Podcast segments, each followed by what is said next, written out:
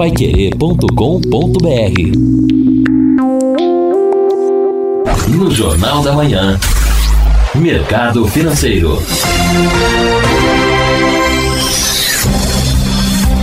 O presidente Jair Bolsonaro reiterou ontem que o ministro Paulo Guedes é 100% responsável pela condução da economia brasileira e que não existe plano B ele fez um discurso a empresários e autoridades na abertura do Fórum de Investimentos Brasil 2019 em São Paulo. Bolsonaro também reforçou a independência da atuação do Banco Central sob o governo dele, dizendo que o projeto de lei do governo para dar autonomia ao BC não vai fazer muita diferença. A 16ª rodada de licitações da ANP arrecadou ontem quase 9 bilhões de reais, 8 bilhões 915 milhões em bônus de assinatura.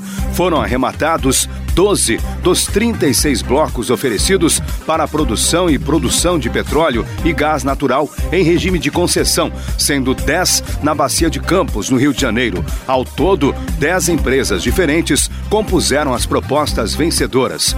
O ágio acumulado com as propostas apresentadas foi de 322%.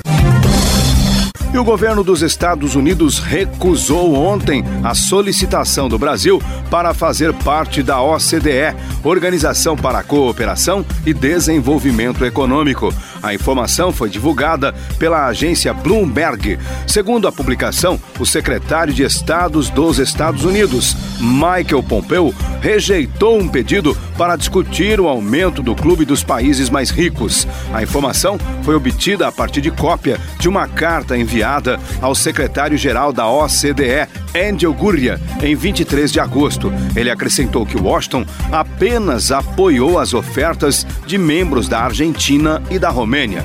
Em março, o presidente Donald Trump declarou em conferência com o presidente Jair Bolsonaro na Casa Branca que ele apoiaria o Brasil na tentativa de entrar no grupo de 36 países. O dólar voltou a subir nesta quinta-feira. A moeda norte-americana teve alta de 0,50% e fechou a R$ 4,12 para a venda.